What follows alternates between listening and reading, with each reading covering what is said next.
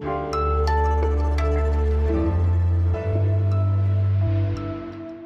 Hallo, hier ist das Update von Was jetzt am Mittwoch, den 20. Oktober mit mir, Jannis Karmesin. Und wir beantworten heute, was es eigentlich genau bedeuten würde, wenn bald die epidemische Notlage in Deutschland nicht verlängert werden sollte. Außerdem lernen Sie die designierte neue Bundestagspräsidentin kennen und es geht um Kunst und Pornografie.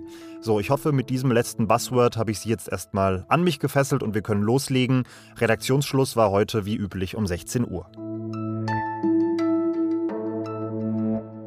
Seit März 2020 gilt in Deutschland die epidemische Lage von nationaler Tragweite. Das ist ein Werkzeug aus dem Infektionsschutzgesetz und es ist die rechtliche Grundlage für viele Maßnahmen gegen das Coronavirus, wie zum Beispiel die Maskenpflicht oder die 3G-Regeln.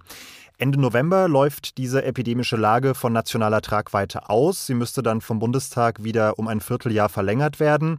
Aber Bundesgesundheitsminister Jens Spahn hat vorgeschlagen, nicht nochmal drei Monate dran zu hängen, vor allem weil die Gefahrenlage für alle geimpften Menschen nur noch moderat sei. Über Sinn und Unsinn einer Aufhebung will ich aber gar nicht sprechen, sondern darüber, welche Folgen sie haben könnte. Und zwar mit Tina Groll aus unserem Politikressort. Hallo Tina. Hallo. Tina, wenn jetzt also diese rechtliche Grundlage der Schutzmaßnahmen wegfallen sollte, enden dann auch die Schutzmaßnahmen selbst? Ja, ja, das wäre schön. Und viele Menschen sehen sich äh, das ja auch herbei. Das hat gerade eine aktuelle Umfrage auch nochmal gezeigt. Die Hälfte der Bevölkerung wäre dafür, vor allem viele Jüngere. Das ist aber leider nicht so.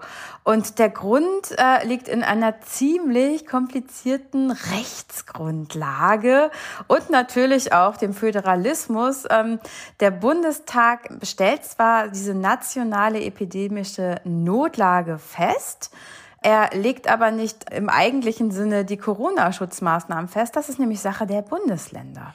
Okay, und dann würden eben einfach die Länder auf Länderebene Regelungen finden, die Maßnahmen weiter fortzuführen, ohne diese bundesweite Klammer.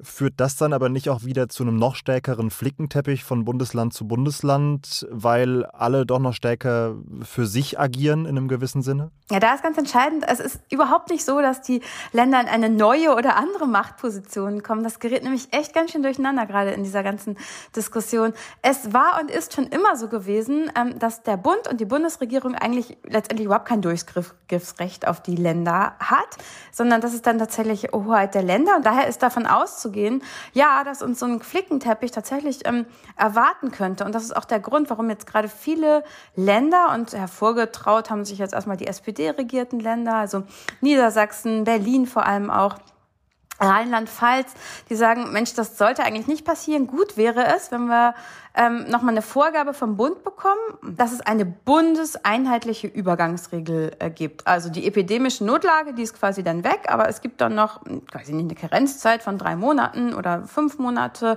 in der ähm, dann einheitliche Einschränkungen äh, bestehen. Und ähm, alles kann dann wegfallen, wenn wir wirklich eine sehr, sehr hohe Impfquote haben und dann kommen wir zurück in die alte Normalität. Alles klar, wir merken uns, das Ende der epidemischen Lage nationaler Tragweite hätte einen symbolischen Wert, vielleicht einen psychologischen, aber er wäre eben kein Freedom Day nach britischem Vorbild. Danke dir, Tina. Es sah zuletzt so ein bisschen danach aus, als ob das Deutschland nach Merkel tatsächlich fest in Männerhand fallen könnte. Der Bundespräsident ist ein Mann, der Bundesratspräsident ist ein Mann, das Bundesverfassungsgericht wird von einem Mann geführt, der designierte neue Kanzler ist ein Mann und dann war auch noch Rolf Mützenich Favorit auf die Nachfolge von Wolfgang Schäuble als Bundestagspräsident. Aber heute hat das Patriarchat einen kleinen Rückschlag erlitten, denn der SPD-Vorstand hat doch nicht Mützenich als Bundestagspräsidenten vorgeschlagen, sondern tatsächlich eine Frau. Liebe Genossinnen und Genossen, ich komme aus Duisburg, einem der größten Stahlstandorte in Deutschland. Und ich komme aus dem Pott. Da haben Sie sie gehört. Bärbel Baas soll dem Parlament für die nächsten vier Jahre vorsitzen. Übrigens auf Vorschlag von Rolf Mützenich, der ja selbst im Gespräch war.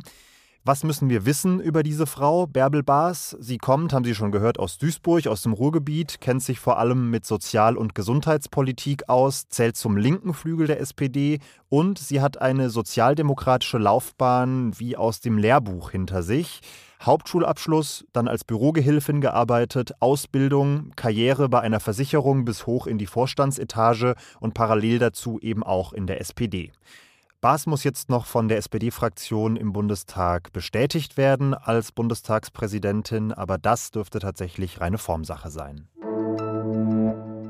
In diesem Jahr sind in Deutschland bislang 5700 Asylsuchende registriert worden, die über die neue Fluchtroute an der Ostgrenze der EU nach Deutschland gekommen sind.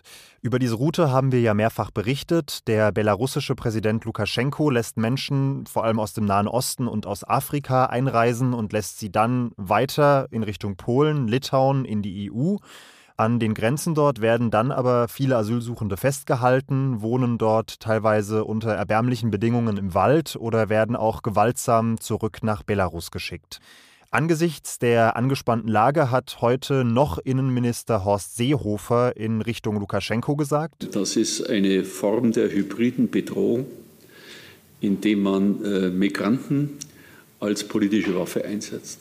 Und Seehofer hat eine Reihe von Maßnahmen vorgeschlagen, um die illegale Einwanderung einzudämmen. Grenzkontrollen zwischen Deutschland und Polen soll es nicht geben, aber zum einen sollen die Sanktionen gegen Belarus verschärft werden. Außerdem will er mit Airlines sprechen, um zu erreichen, dass die Belarus gar nicht mehr anfliegen, Menschen also gar nicht mehr an den Anfang dieser neuen Fluchtroute kommen können. Wir haben bei einem Land, äh, nämlich dem Irak, äh, bereits Erfolg. Die Fluglinie wird bis Ende des Jahres äh, diese Menschen nicht nach Belarus transportieren. Und außerdem soll der deutsche Grenzschutz gemeinsam mit dem polnischen entlang der deutsch-polnischen Grenze auf Streife gehen. Und äh, diese gemeinsamen Patrouillen haben den Sinn, äh, äh, mögliche Grenzgänger auf der grünen Grenze zu identifizieren, aber auch mögliche Straftaten, die im äh, Zusammenhang äh, mit, äh, mit, diesen Migrationsströmen stehen,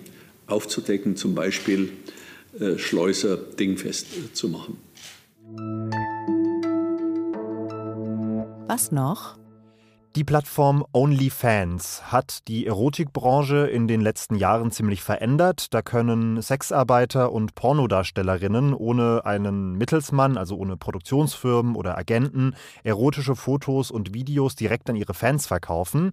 Neuerdings findet man bei OnlyFans aber eben nicht mehr nur Pornoclips, sondern auch Gemälde von Egon Schiele oder die berühmte Kalksteinskulptur der Venus von Willendorf. Das ist eine kleine, sehr korpulente Frau mit großen entblößten Brüsten. Hintergrund dieses ungewöhnlichen Neuzugangs auf der Plattform ist der neue Account der Museen der Stadt Wien. Die haben sich nämlich einen OnlyFans-Account zugelegt und zeigen da Aktdarstellungen aus ihren Sammlungen. Das klingt nach einem PR-Stand, hat aber tatsächlich auch praktische Gründe für die Museen, denn die hatten auf anderen Social-Media-Plattformen in der Vergangenheit immer wieder Probleme, wenn sie Darstellungen von Nacktheit hochgeladen haben.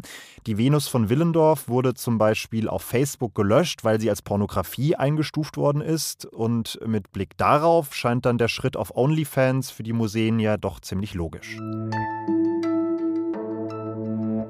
So, an dieser Stelle ist Feierabend für mich. Rita Lauter macht morgen früh aber direkt weiter. Da geht es dann unter anderem um den Start der Koalitionsverhandlungen. Schreiben Sie uns gerne eine Mail an wasjetzt.zeit.de und genießen Sie auf jeden Fall Ihren Abend. Ich bin Janis Karmesin und sage bis bald.